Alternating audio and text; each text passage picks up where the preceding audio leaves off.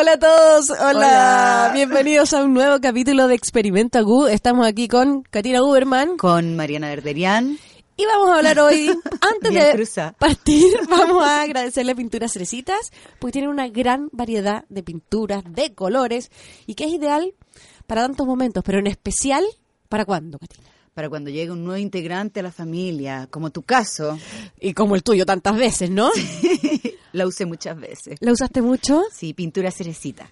Oye, gracias Pintura Cerecita por estar con nosotros. Y hablando de eso, tú cuando eh, en cada una de tus eh, tres esperas, ¿te preocupáis de pintar la pieza? Eh, sí, sí. O sea, como que me, me estás preguntando si me vino como el estrés de, de preparar o solo de pintar, porque hice todo. Ah, y, y- pero en las tres veces, no es como que la primera vez le pusiste un poco más de color, la última ya como que... ¿Sabes lo que pasa, Mariana? Que Llego a echar. los tres duermen en la misma pieza. Entonces no tengo más piezas para pintar. Pero le Entonces, podría ido- básicamente como que pinté una vez y luego de haber pintado otra y, y sería como que no... Y se acabó. Claro. Bien. Pero claro, preparé, preparé la pieza cada vez que venía uno, como que le pegué otra manito, agregué una cama, cambié la cama por un camarote, agregué una cuna, después hice todo lo que había, las modificaciones que había que hacer con mi... Bueno, igual yo creo que ahí tú tuviste entre medio un cambio de casa que también te, te influyó, digamos, en como... Sí, pero ya habían nacido los tres. Claro, pero ahí hay una renovación. Sí, sí, ahí ya era como un cuento nuevo. Pero sí, siempre me dio ese cuento como de, de preparar el nido. Así, antes de los siete meses yo tenía todo listo. La cama lista, con la sábana, con la maletita lista, con la ropita planchada, con los tetes, con los pañales, con todo. Por si acá, por si acá me venía el siete ¿No mesino. encontráis que hay un poquito de histeria? ¿Sí? Sí, ¿verdad? Porque mira, a mí me pasó lo mismo con la primera, con la Leticia, que también quise eh, hacerle la pieza y como buscar la cuna, eh, y de hecho mandé a hacer la cuna porque quería una cuna especial y el maestro me decía un día y no me la entregaba y yo iba histérica. a matarlo histérica y mi guagua va a nacer y no va a tener cama por culpa de usted, que es ¿Pero un irresponsable. No me acuerdo, pero lo importante es que la cama aún está virgen. ¿No Es- la usa? Nunca la usó. Nunca. Porque ¿y dónde duerme? Contigo, po. Sí, pues al medio. Pero igual, le tenía una cama al lado. Pero ya cama. no. Ya es cama. Ya no, de hecho ahora compré otra. Esa Ya, la cuna, la, cuna que mandaste a hacer murió. cuna virgen. Ya. Ahí está. Vamos a ver si lo usamos con este. Porque ahí sigue en bodega, digamos. Ahí con alusa.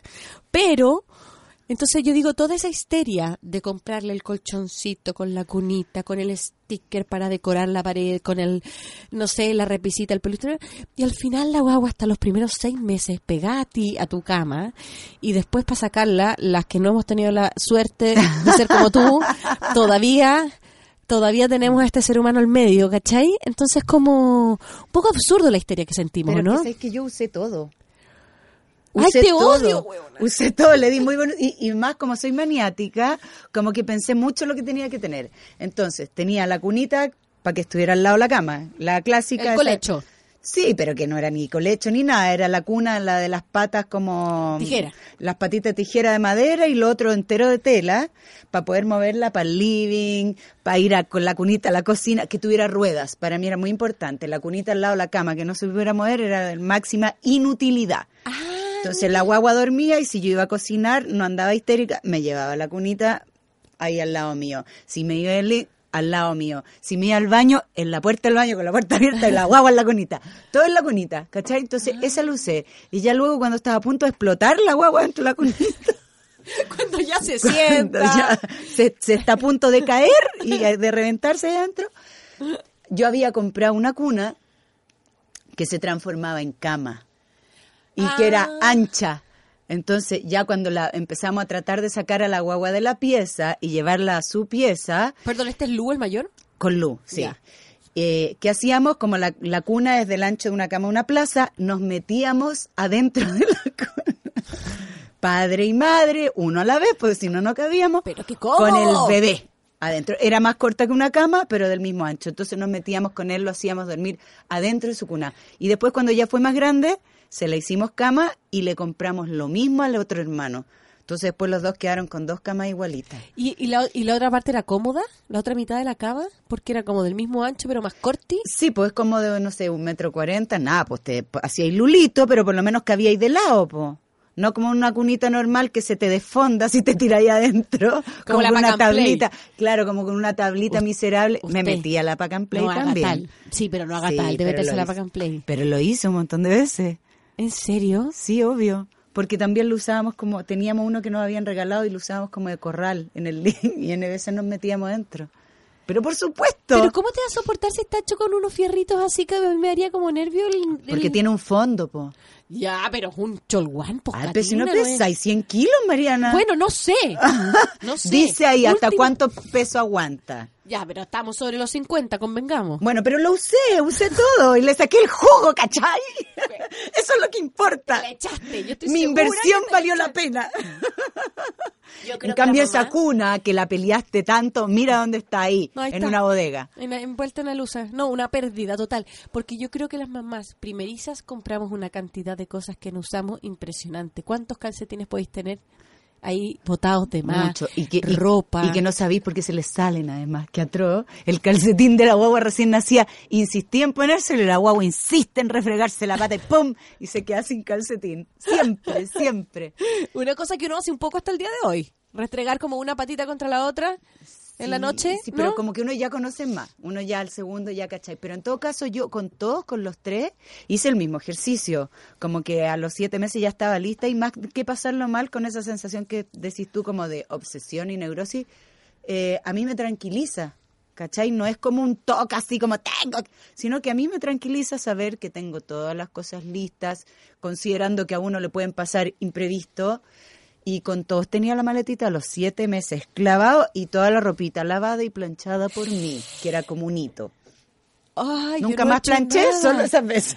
Yo no he hecho nada de eso todavía. Y Oye, estáis a punto, a punto de parir. ¿No tenéis tu maletita lista? No, no he cortado ni las etiquetas, ni el lavado, ni he comprado el detergente hipoalergénico, no he hecho nada de. O sea, no te quiero estresar, pero encuentro que estáis súper desubicada y a punto de reventarte aquí mismo. Vaya a en cualquier minuto, te tenemos que ayudar todos aquí.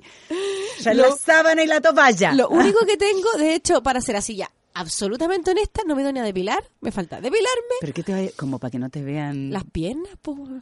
¿Las piernas o la, o la entrepierna? No, bueno, igual uno se No, preocupa. todo, Sí, uno todo, se no, preocupa, es dignidad. verdad, sí. Dignidad. Aunque sí, uno no vea, aunque uno no se alcance a ver, Pero ahí hay, hay, que gente. sacar. Ahí hay gente. Y hay mirando. mucha gente. Mucha más de la que uno quisiera. Y en ese mucha plano. gente que puede hablar. Mira, cuando la Es gente quiere verdad. hablar, habla igual y se lo inventa. Oye, debiera haber, debiera haber una, un lugar especial para depilación de embarazada, fíjate, como que fuera como un... Una camilla con un hoyo gigante. ¿Cómo Como te das vuelta? Para ponerte guata así tú o de lado. De No, pero, pero como un tratamiento especial a la embarazada, como que tengáis lugar más cómodo, Sí. como que tú sintáis que es, es solo para ellas. Sí, es ¿cachai? verdad. ¿Sí como no? una, una especialista en, en aquello. Sí, sí. Oye, escúchame, quiero saber en una embarazada cosa. de término sobre todo. Que no se ve, básicamente. ve. Alguien que tenga criterio. Oye, espérate. Si tú tuvieras en tu casa todos los dormitorios que quisieras a tu disposición para hacerle Ya. dormir a tus hijos. ¿Uno para cada uno? Sí. ah, ya, Si quisieras hacerlos dormir separados o juntos. Si, si el ítem de infraestructura no fuera tema, ya. ¿lo haría dormir juntos o separados? Ay, es que yo, mira, tengo dos hombres, los mayores, y encuentro que tienen que dormir juntos. Tienen que aprender a compartir esa cosa como de que, aunque tuviera la, la infraestructura, de que cada uno es tan demasiado independiente y, y esas casas que tienen como la pieza, el escritorio, la tele y todo, para uno encuentro que cría personitas súper egoístas, súper Aunque compartan todo el solitaria. día. Es que los hijos al final no comparten todo el día, Mariana, porque mis hijos van al colegio. Mis hijos comparten con sus amigos y cuando vuelven a la casa recién tienen tiempo para compartir entre ellos.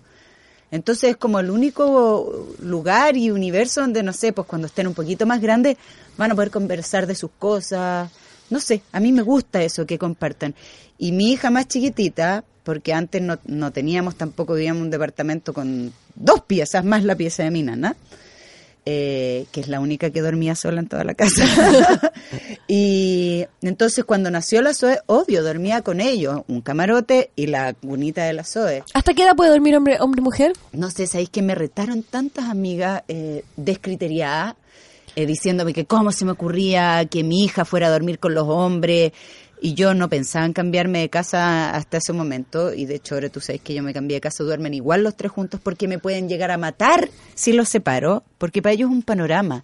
La pieza para mi hijo es para irse a dormir. Mis hijos no juegan en la pieza, no hay tele en la pieza, hay unos cuantos peluches, pero ellos tienen un lugar para jugar, ¿cachai? La casa la usan para jugar, pero la pieza es para irse a dormir, para ir a descansar, para leer cuentos, para eso, ¿cachai? Pero, Pero pero, ¿hasta qué me edad? decían y me preguntaban, ¿pero hasta qué edad pensé? Y yo decía, no sé, hasta que puedan, ¿cachai? Porque, y si yo no tengo lucas para tener otra pieza, ¿por qué me voy a estresar? Dormirán juntos ahí hasta que se vaya alguno a la casa.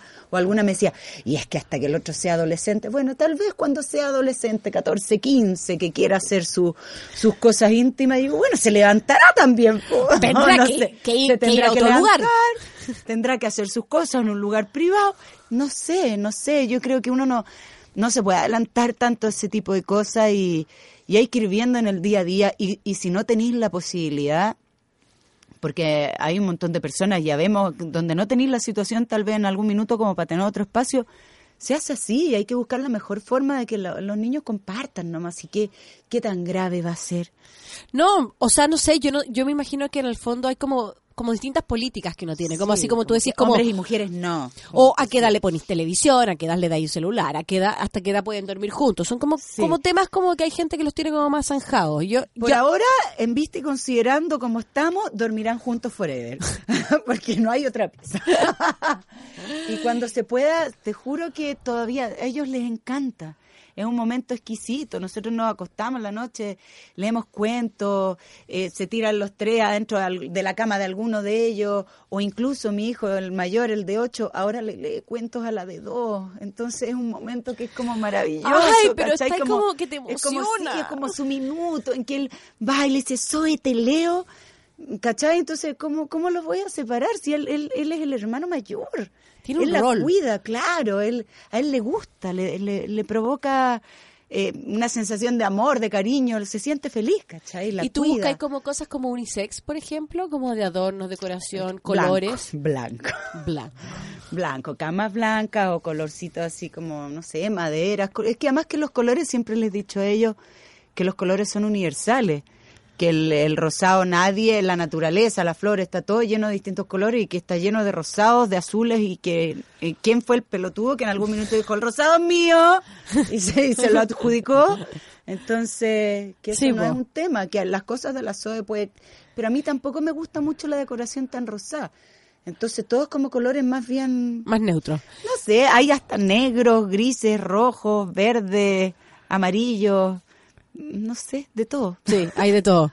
Sí. Oye, eh, gracias, Tú Katina, vas a dividir, contar. tú vas a dividir tu pieza Yo voy mitad a poner, rosada, mitad sí, azul. voy a poner una malla, una red al medio, voy a construir el muro de la separación. un lado celeste, un, lado rosado. Sí, no sé qué voy a hacer, la verdad. Ya, Vamos a pues, despedirnos. Escuchemos algo. Vamos.